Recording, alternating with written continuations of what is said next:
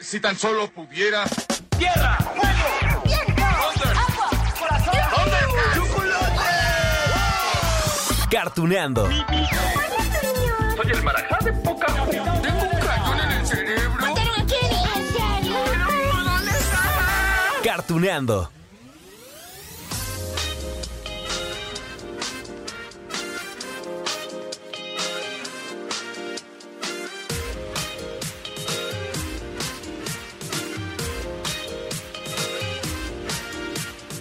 Hola, hola amigos de Cartuneando.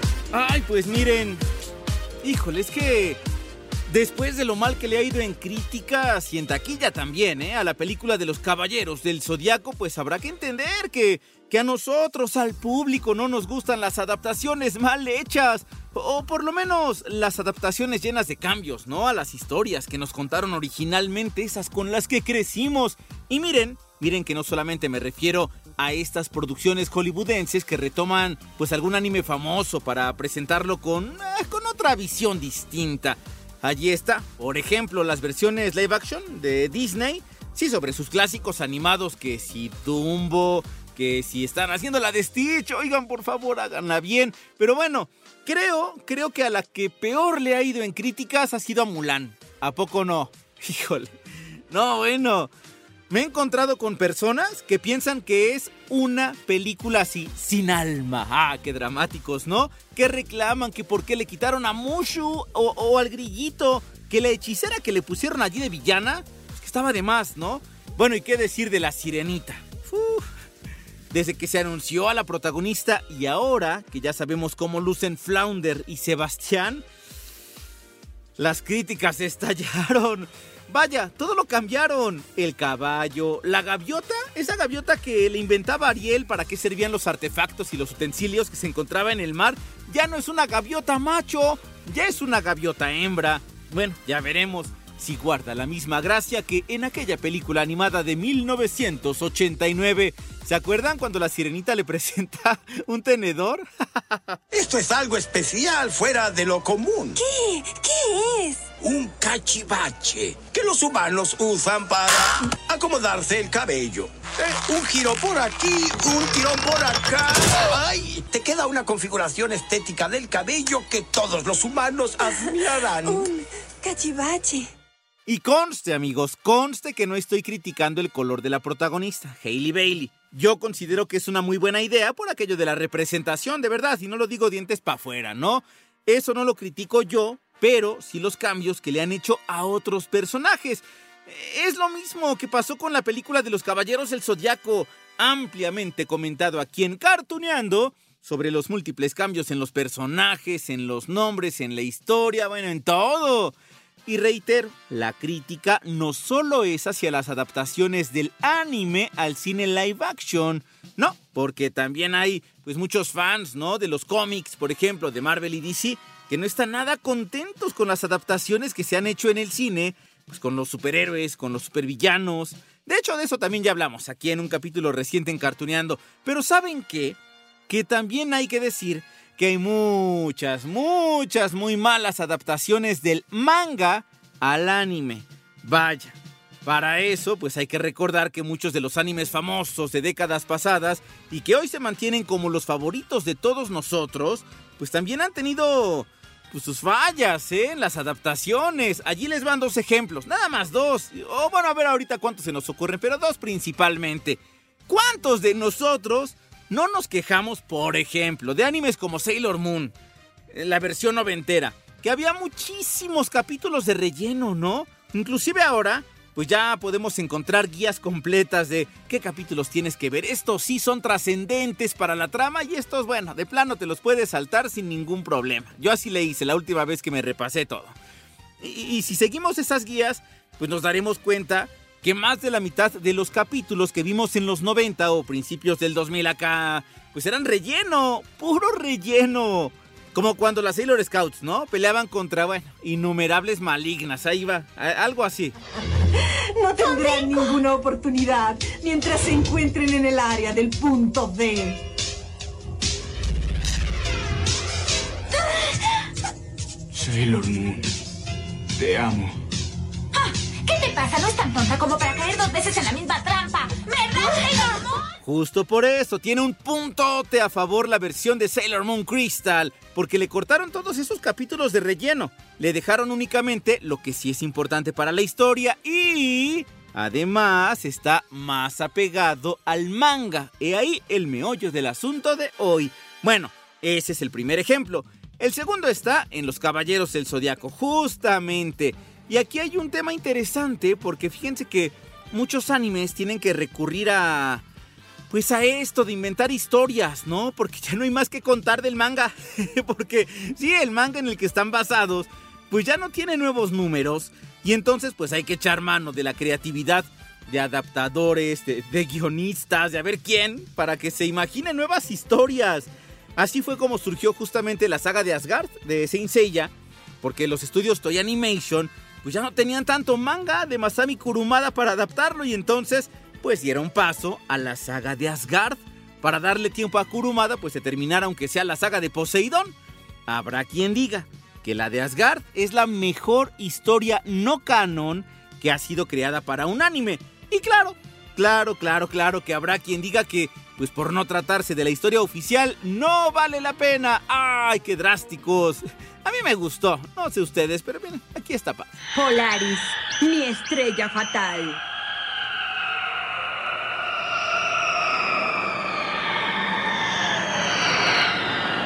Dame los guerreros de la leyenda de Asgard y permíteles reunirse conmigo. Y ahí seguimos, ¿no? Ahí seguimos esperando, esperando mucho tiempo, como no, a que adapten la saga de Next Dimension de los Caballeros del Zodiaco. Y, como eso ha sido bien tardado, no, pues, nomás lleva el manga 18 años, ¿no? Y contando, pues mientras tanto nos han estrenado que si el spin-off, que si el otro spin-off, que si el otro, otro, otro spin-off y las adaptaciones mal hechas, como esa versión CGI, eh, la que era de Netflix, que ahora es de Crunchyroll, o la película que está en el cine y que va a quedar bien poquito, ¿no? Bueno, es que, ¿por qué no todos los animes son, no sé, como, como Demon Slayer, por ejemplo? que van, bueno, a buen ritmo en la adaptación del manga. Y, no fue necesario crear capítulos de relleno. Vaya, todos los episodios que van hasta ahorita con el arco de los herreros, pues tienen carnita. Tienen algo bueno que aportar a la trama y eso se agradece. Eso, bueno, nos emociona mucho. Ignora todo el dolor que sientes. ¡Resiste!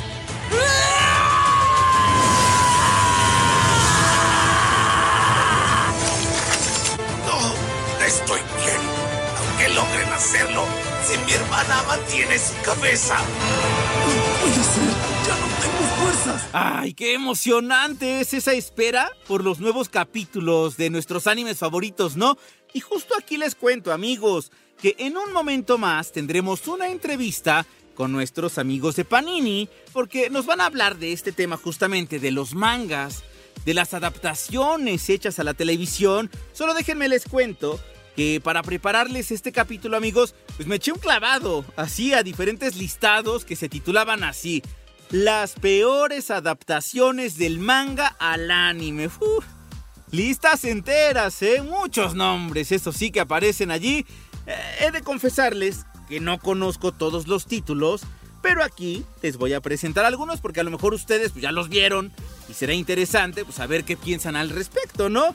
A ver, en la lista tenemos uno que se llama Berserk, que se estrenó en 2016. Hay otro que se llama Tokyo Ghoul del 2018. Ay, este que me imagino pues está basado en algo de Peter Pan, porque se llama The Promised Neverland, que es del 2019, sí, como muy, muy actuales, ¿no? Mm, Blade, El Inmortal, bueno, una de las tantísimas adaptaciones que ha habido, esta es del 2020 en anime, o una que se llama Blue Exorcist, que es el 2017. A ver, vamos a escuchar esto. ¡Mina! ¡Okite! ¡Asagohan! おはようエマおはようエマここグレイスフィールドハウスは親がいない子供たちが住むところエマはハウスが好きハウスもママも大好き母と慕う彼女は親では ¿Les suena alguno, amigos? Bueno, o quizá habrá que regresar al tema que mencionamos hace ratito, que a muchas adaptaciones de manga a anime le suman cantidad de capítulos de relleno y eso hace que se sientan tediosos en alguna parte. O, también, por ejemplo, están esos casos donde la adaptación del anime no concluyó y entonces nos quedamos a medias en la historia, ¿no? Es que yo sigo con mi trauma de Ranma y medio, por ejemplo. Sí, bueno, bueno amigos de Cartuneando. Les dije que para hablar de este tema, invité a una amiga de Panini, ya la conocen, ya la han escuchado, para que nos cuente sobre su perspectiva sobre este tema. Les vuelvo a presentar a Marilu Vargas, Publishing de Grupo Editorial Panini. Oye, Marilu, quiero aprovechar eh, que estás eh, platicando con nosotros acá en Cartuneando porque entre los muchísimos materiales que ustedes editan, hay eh, cosas que ya lo mencionabas tú, que vienen de Japón, por ejemplo, ¿no? Los mangas famosos o álbumes de colección. Acaban de mencionar, de, lanzar también estas tarjetas de Dragon Ball, que vaya, todos los queremos, pero por ejemplo han tenido cosas, y, bueno, para quien no, no lo esté viendo, cosas de Yu-Gi-Oh! Tengo por acá un álbum, eh, de Dragon Ball Z, que también han tenido ya muchísimos álbumes, ¿no? Que han ustedes editado, eh, de, hasta del Chavo, del Chavo del Ocho y el Chapulín Colorado. Pero bueno, mencionando cosas de Japón, qué, qué, rico también es esto de tanto material de Japón. Ustedes han editado cosas eh, de Saint Seiya, por ejemplo, esta de, de Final Edition, que en este momento está, o quienes estuvimos amando Lost Canvas de los Caballeros del Zodiaco también y que sabemos que no existe la versión animada del final, pero sí está el manga. Eso también está bien padre, ¿no? Que, que, también le, han dado muchísimo al fan, al fandom que es de, del manga y del anime. ¿Qué, ¿Qué, tanto crees que ha crecido todo esto para los, en, México, del fandom que hay para, para esto? Oye, Lalo, bueno, primero ya vi que eres súper coleccionista de Panini, ¿eh? Ya te vi ahí con, tus colecciones de estampas. Padrísimo, padrísimo. Y aparte, están, pues si no llenos, hay algunos que tienen muchas, muchas. Muy bien, oye, pues acuérdate que las colecciones de Panini siempre se completan y que las últimas estampas siempre las puedes pedir directamente con nosotros para que no sufras en, en, llenar tus colecciones, las puedes pedir a través del servicio de estampas faltantes. De la parte deportiva puedes pedir las últimas 50, de la parte de entretenimiento las últimas 40 para que te asegures de tenerlas todas. Y como dices tú, justo de la parte de colecciones, ahorita hablando de Marvel, también estamos lanzando, estamos en preventa por ahí de la colección de Marvel Versus, tuvimos Dragon Ball, tuvimos One Piece, este, y estaremos sacando muchos otros productos a lo largo del año para todos los fans de, estos productos coleccionables.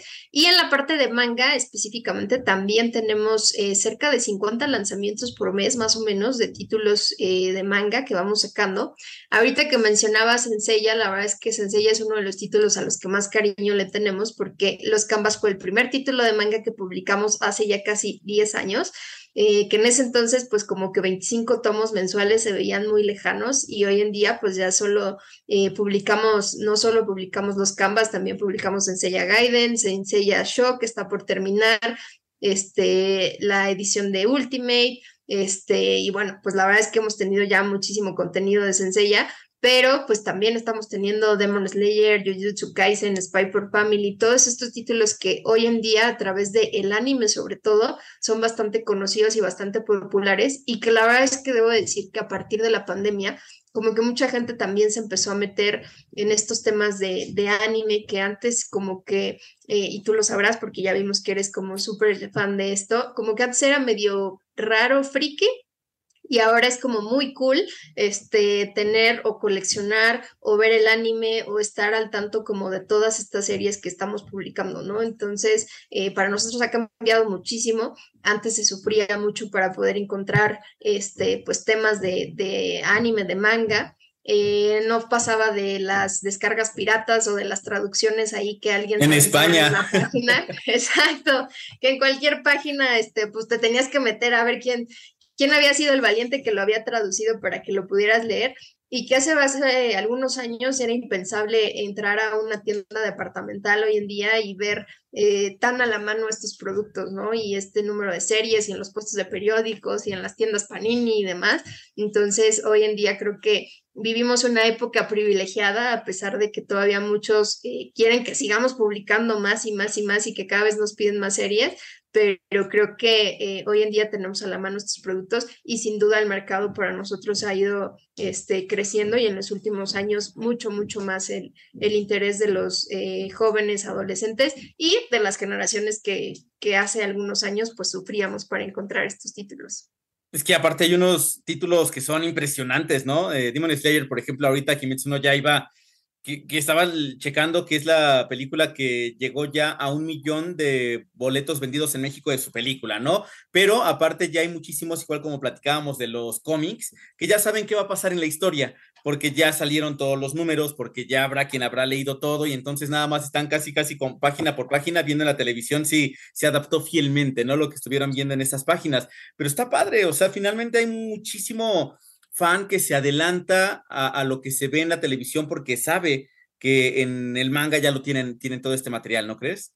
Sí, o que justo como decías tú, ellos, eh, a pesar de que ya lo vieron quizá en televisión, en la serie, etcétera, pues prefieren leerlo porque les parece como más divertido. Por ahí alguien el fin de semana me decía, oye, es que como que no me encantan las voces que le pusieron a ciertos personajes, entonces prefiero leer el manga, ¿no? Este, y entonces, bueno, pues al final está esta como diversidad o de saber si los finales se parecen o hay series, como decías tú hace rato de, de que no tienen un final como tal. Ranma también. Este, la animación, Ranma, pero que la gente pues tiene la posibilidad de tener los mangas y poder ver ahí, este, pues el final, ¿no? Inclusive también, por ejemplo, eh, historias que no se adaptaron a un anime. Sailor Moon, por ejemplo, eh, ustedes editaron también una, un box set de que eran como cuatro historias alternativas, una cosa así, y es como distinto, ¿no? Entonces es como conocer también, es como ese dulcecito que le dan a los muy fans de ciertas historias, que únicamente así se pueden conocer ese tipo de historias, ¿no?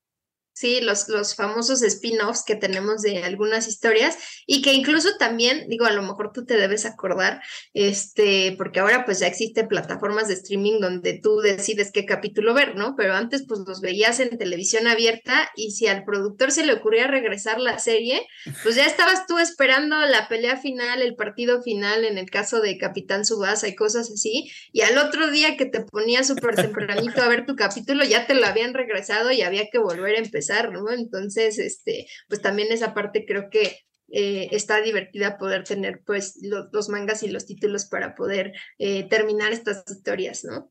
Eh, Marilu, por último, entonces, ahora es mucho más fuerte, hace unos 10 años quizá, lo que encuentran ustedes como público y también toda la industria que se ha movido no solamente de cómics, sino de manga también, ahora es más fuerte, ¿lo crees así? Sí, yo creo que el tema de la, del fácil acceso, ¿no? Lo que comentábamos hace unos minutos, de que hoy en día puedan estar sabiendo en tiempo real lo que se está publicando, porque antes dependías mucho como de lo que llegaba o de lo más popular, y hoy en día pues tienes más acceso tanto a los puntos de venta como a las animaciones, como a la información de lo que se publica en Japón. Eh, nosotros hemos tenido por ahí visitas de pronto de, japoneses que se sorprenden de ver la cantidad de eh, fans que hay y de la cantidad de información que tienen de lo que se está publicando, ¿no? Que de pronto como que dicen, oye, este, les preguntan por una serie que en este momento se está publicando en Japón, que salió el número uno, etcétera, y que los japoneses como que dicen, oye, ¿y cómo tienen información tan reciente de estos títulos, no? Entonces yo creo que el día de hoy tener tan eh, fácil acceso a, la información y a lo que se está publicando y a lo que se está viendo y a los animes y a que plataformas de streaming le hayan hecho grandes apuestas también a, la animación. Tenemos un Crunchyroll que además, este, pues ahora sí que ahí encuentras todo el anime que quieras ver a la hora que lo quieras ver hay aplicaciones por ahí donde puedes incluso leer manga de forma gratuita, este, donde puedes saber cuáles son las series y a lo mejor, pues, si te engancha, entonces ya decides comprar la física, etcétera. Eh, creo que eh, eso ha cambiado completamente y que creo que ha hecho que el mercado hoy en día, pues, crezca, ¿no? Para nosotros, tanto en estos temas de, del manga como en el tema también de los cómics que comentábamos a través del cine, del streaming, este, de las series que se van creando de algunos personajes. Entonces, definitivamente creo que, hoy hay, un público más grande. Perfecto, pues Marilu Vargas, te agradezco muchísimo estos minutos para Cartuneando y bueno, que vengan muchísimos números más, muchísimos títulos más, porque sé que hay tanto público que seguramente van a tener ustedes muchísimas peticiones de parte de ellas y de ellos, ¿no? Que quieren tener algo físico aquí en México, porque de eso, de eso también nos gusta mucho. Muchísimas gracias, Lalo. E invitar también, si me permites, a todo el Claro. público a las redes de Panini Comics MX para todos los fans del cómic y Panini Manga MX para todos los fans del manga, a que nos hagan sus, sus eh, peticiones de qué les gustaría ver. Como decimos por acá, el tío Panini siempre está al pendiente de lo que quieren ver, de, de recibir peticiones, solicitudes y adelante, le pueden escribir y le pueden compartir ahí todo lo que opinan de, de estas nuevas salidas de Marvel, de los títulos de manga y de todo lo que les gustaría ver más adelante. Un abrazo para ti y un abrazo para el tío Panini. Muchísimas gracias, Lalo. Cuídate mucho, Marilo. Hasta luego. Muchas Igualmente, gracias. bye.